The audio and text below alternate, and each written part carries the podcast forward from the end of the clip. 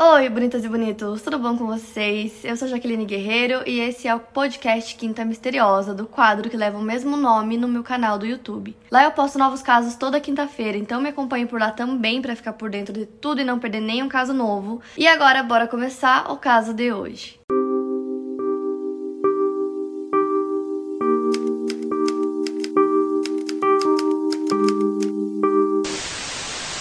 Carolina Cunha de Oliveira conheceu Alexandre Alves Nardoni na adolescência e acabou engravidando aos 17 anos, poucos meses depois que eles começaram a namorar. A notícia não foi bem recebida pelo Alexandre, que na época tentava entrar na faculdade de Direito. Os pais da Ana Carolina não interviam, mas também nunca aprovaram o namoro dos dois. Então eles acabaram se separando dois meses antes da Isabela nascer. Ela nasceu no dia 18 de abril de 2002 em São Paulo e foi batizada de Isabela de Oliveira Nardoni.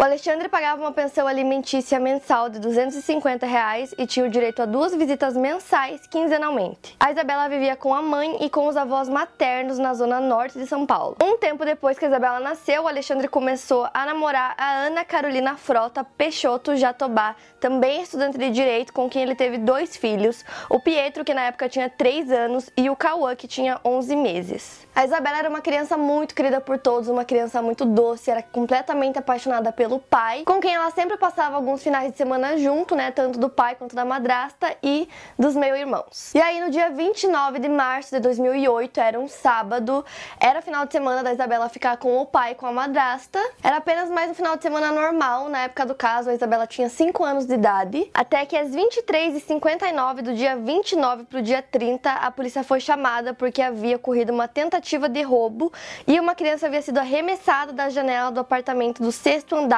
do edifício London, na zona norte de São Paulo. Quem fez a primeira ligação foi um dos moradores que morava no primeiro andar do prédio, então, segundos depois que aconteceu, ele já ligou. O porteiro também ligou logo depois e de repente começou a juntar muitos moradores por ali, e grito e voz e pessoas, então pessoas do prédio vizinho começaram a ligar para a polícia. No fim, muita gente ligou e aí acabou chegando três viaturas do Corpo de Bombeiros e 15 viaturas da Polícia Militar. Ao chegarem no local, eles se depararam com o corpo de uma menininha de 5 anos anos caído no gramado da frente do prédio. Era a Isabela Nardoni. Em volta dela tinha várias pessoas, vários moradores, várias pessoas que ligaram para a polícia. E o pai da Isabela, o Alexandre, também estava lá, mas ele não foi uma dessas pessoas que ligou para a polícia, nem ele, nem a madrasta.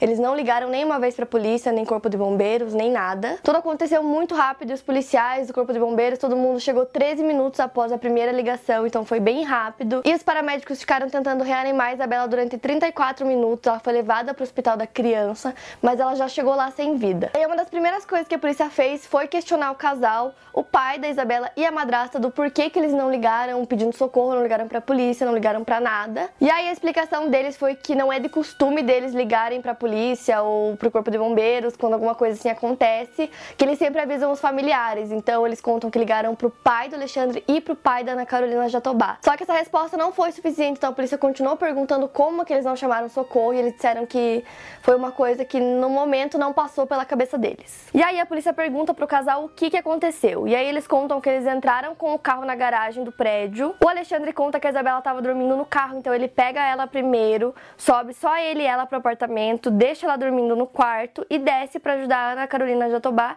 a subir com as outras duas crianças que também estavam dormindo. Também tinham várias coisas no carro, então ele pediu para ela esperar, que ele ia levar a Isabela primeiro e voltava para ajudar ela. E aí quando o casal volta com as crianças para o sexto andar, eles encontram a porta do apartamento aberta e no quarto onde Isabela estava, a rede de proteção da janela estava cortada e eles viram o corpo dela já lá embaixo no jardim de entrada. Então eles contam que o apartamento deles foi roubado, que alguém entrou no apartamento e essa pessoa também pegou a Isabela e jogou ela lá da janela do sexto andar. Então essa foi a versão que o casal contou para a polícia e nisso a Ana Carolina Jatobá pegou as crianças e ela foi com os familiares dela para Guarulhos no dia que aconteceu. O Alexandre foi com o pai dele para Santa Casa, que foi para onde a Isabela foi levada logo após que chegou o paramédico, chegou polícia, bombeiro. E nesse meio tempo que as coisas estavam acontecendo, a polícia já começou a fazer uma investigação, já começou a procurar por esse ladrão, por essa pessoa que entrou lá no prédio. Então o Alexandre foi até o hospital e aí ele retorna pro prédio, pro apartamento. E chegando lá, ele pergunta pra delegada Renata Ponte, que foi quem cuidou do caso, se ele podia subir pro apartamento porque ele queria pegar algumas roupas. E aí ela fala que não, que não tem como ele entrar no apartamento, que a polícia tá lá, eles estão fazendo a investigação. E aí ele também pergunta para ela se eles prenderam o ladrão e ela fala que não, que não encontraram o ladrão ainda. Como foi uma coisa muito bizarra que aconteceu do nada e chegou muita polícia e foi tipo aquela coisa assim enorme do nada. Rapidamente a imprensa já tava lá cobrindo o caso, já tava postando algumas notícias sobre o caso. Teve uma repercussão muito rápida. Então a polícia começa a investigar o apartamento. Entrando lá, a polícia percebe que de cara o apartamento inteirinho tava uma zona, tava muito bagunçado.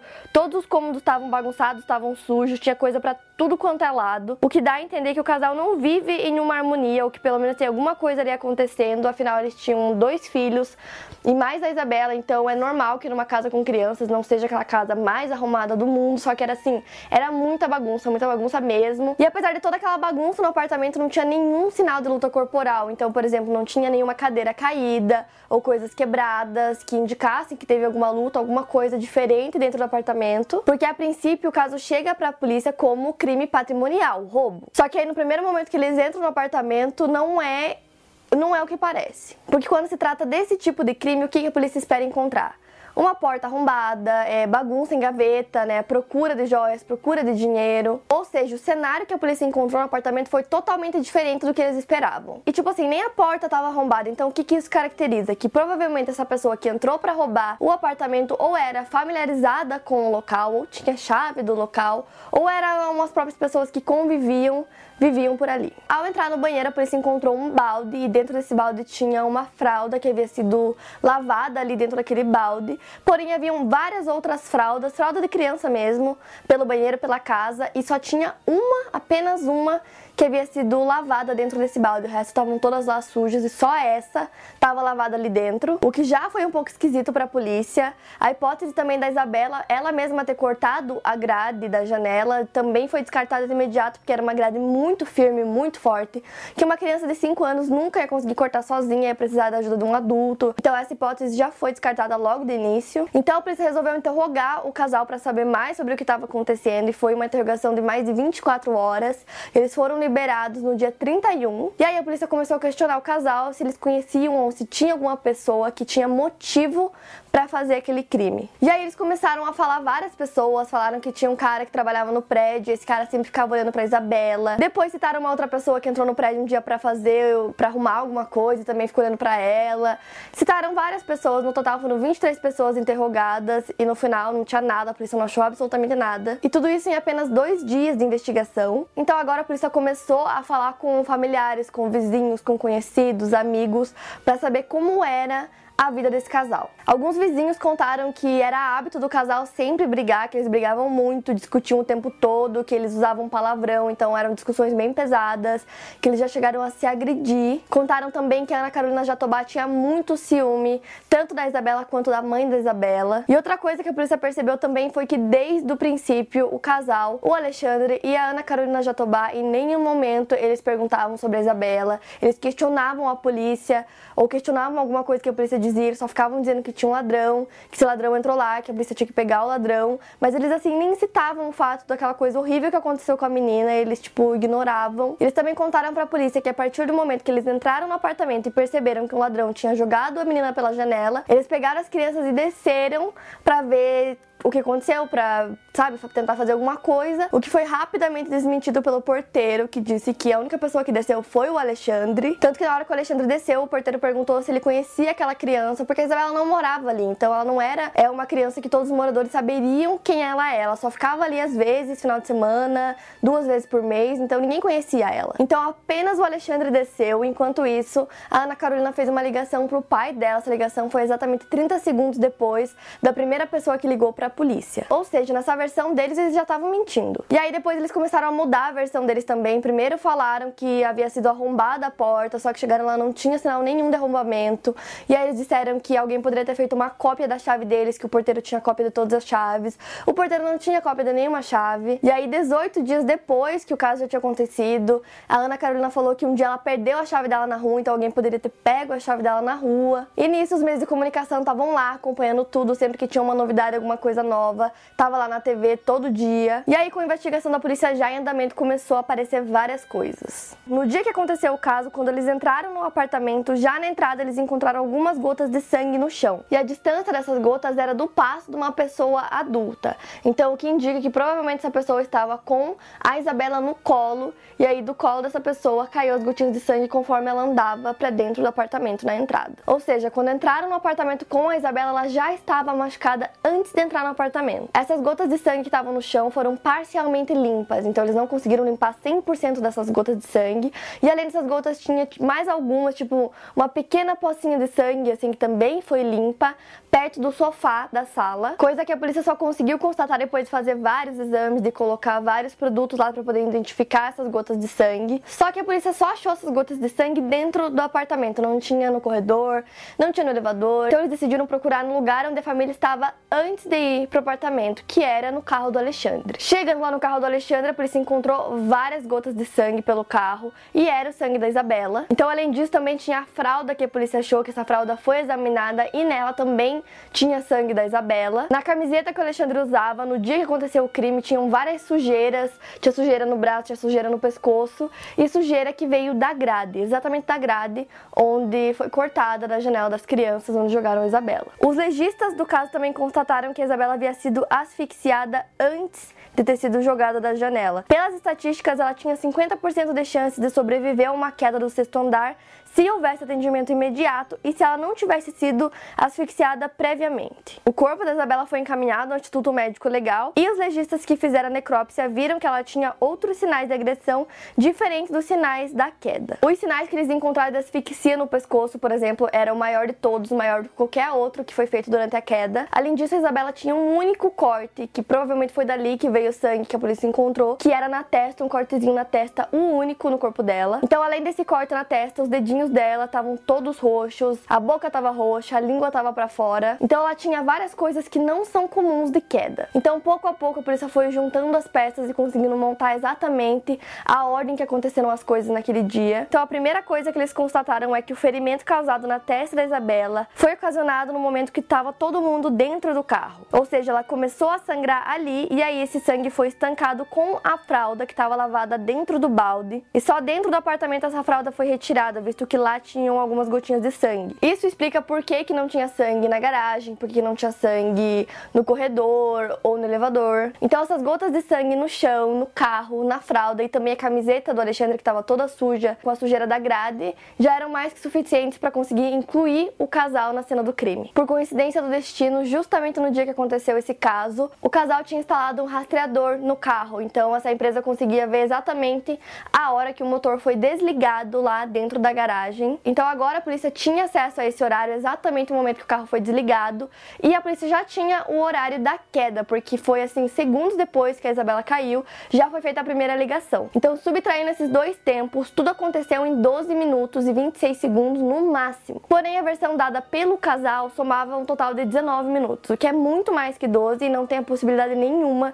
de ter sido todo esse tempo. Então, a polícia já sabia que não tinha como. Então, a essa altura, a polícia já tinha exatamente o que aconteceu acontecer com a Isabela e qual foram a ordem dos fatos. Como eu falei, primeiro ela foi ferida, ela sofreu uma agressão dentro do carro, uma agressão na testa, que não se sabe com o que que essa agressão foi feita. E pela disposição que as pessoas se encontravam dentro do carro, a Isabela estava sentada atrás do motorista, que era o Alexandre. Então quem causou essa agressão nela foi a Ana Carolina Jatobá, que sentava do lado dele. Então provavelmente alguma coisa aconteceu ali, ou as crianças estavam brigando, ou chorando muito, na tentativa de cessar esse choro, acabou batendo, agredindo a Isabela ela mais forte do que ela queria, ou talvez foi de propósito, o quão forte foi. E aí essa agressão ocasionou no sangramento, que era o único no corpo dela. E aí o Alexandre pega a Isabela no colo, estanca o sangue com a fralda, e ao mesmo tempo que ele fazia isso, ele também tentava manter a boca da Isabela fechada. Talvez para ela não chorar ou para não gritar, visto que ela tinha várias lesões na boca. Então, ao mesmo tempo que ele fazia isso, ele tampava a boca dela. Então, sobe todo mundo pro apartamento. A Ana tá com as outras duas crianças. Entrando no apartamento, ele tira essa fralda do ferimento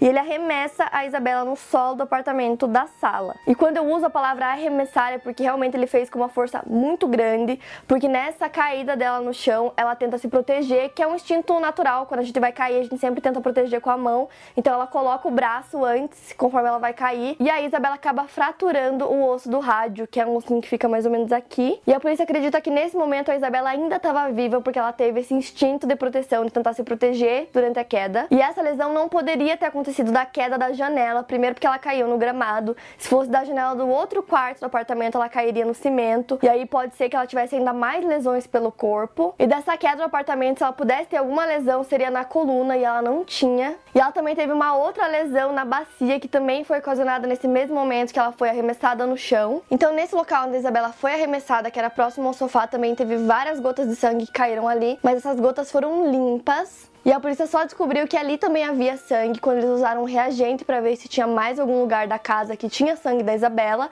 Aí eles encontraram ali naquele lugar. Então, nesse momento, a polícia acredita que a Isabela estava sentadinha no chão, de bruços, assim, segurando a perna dela, porque na camiseta dela tinha vômito. Então, provavelmente, para cair daquela forma, ela teria que estar tá com o rosto bem próximo, assim, à barriga dela. Também tinha sangue na calça dela, e como ela tinha aquele único ferimento na cabeça para cair na calça, ela também teria que estar tá nessa mesma posição que eu acabei de citar. E aí, após esse momento, acontece a asfixia. A Isabela tinha três lesões no pescoço pela cianose, o rosto da boca e dos dedos, a língua para fora, provavelmente causados pela asfixia que foi feita pela Ana Carolina Jatobá. Após isso, Alexandre corta a grade da janela do quarto dos meninos com uma tesoura, pega a Isabela no colo e segurando ela pelos pulsos, ele solta primeiro a mão esquerda dela e depois a mão direita. Isso foi constatado porque ele na parte da janela dava para ver certinho os dedos dela, como foi é, solto, foi solto de uma forma bem delicada. Então, se fosse um ladrão, uma pessoa que não conhecia ela ou que quisesse matar ela, ia jogar a criança de qualquer jeito, então ia colocar ela delicadamente, soltar um braço, depois soltar o outro. Inclusive, a polícia fez uma reconstituição de tudo o que aconteceu nesses 12 minutos, exatamente da forma que eu contei para vocês. Então, eles usaram pessoas para poder fazer essa reconstituição para ver se tudo se encaixava. E o casal foi convidado a comparecer nessa reconstituição, porque quando a polícia faz isso, é na tentativa de que eles possam contar coisas que eles não conseguem descobrir sozinhos, por exemplo, como que foi causado o ferimento na cabeça dela, com o que foi causado, informações que só quem estava ali na hora sabe contar. E como é de direito deles, os dois se recusaram a comparecer. No dia 31 de março, a Isabela foi enterrada. No dia 3 de abril, é decretado prisão preventiva do Alexandre e da Ana Carolina Jatobá. No dia 18 de abril, o casal foi indiciado pelo assassinato da Isabela por homicídio. Nesse mesmo dia, se a Isabela estivesse viva, ela estaria completando seis anos de idade. Uma nova prisão foi feita no dia 7 de maio de 2008, quando o juiz aceitou a denúncia do Ministério Público de São Paulo contra o casal e decretou a prisão preventiva do pai da madrasta Isabela novamente. No início de 2009, Alexandre e Ana Carolina foram condenados por homicídio triplamente qualificado e fraude processual. Alexandre foi condenado a 31 anos de prisão e Ana Carolina foi condenada a 26. Por decisão do juiz, eles não poderão recorrer da sentença em liberdade para garantia da ordem pública. Alexandre permanece em regime fechado, enquanto Ana Carolina está em regime semiaberto desde julho de 2017. Ou seja, ela pode sair em algumas datas comemorativas. Inclusive, a Ana Carolina Jatobá vive na mesma prisão que a Suzane Richthofen, do caso Richthofen, que eu já contei para vocês aqui ontem. Eu vou deixar aqui nos cards no final desse vídeo, para quem ainda não assistiu. Então, as duas moram lá, gente, juntas best friends. Tem várias fotos, inclusive, de alguns dias que elas conseguiram sair, né, nessas datas, as duas saindo ao mesmo tempo. Esse ano, o caso Nardoni já completa 10 anos. A mãe da Isabela Nardoni se casou novamente e teve seu segundo filho, o Miguel, em 2016. Para mais casos, siga meu podcast aqui no Spotify, lembrando que os casos novos saem primeiro lá no meu canal do YouTube toda quinta-feira. Obrigada por ouvir, até o próximo caso.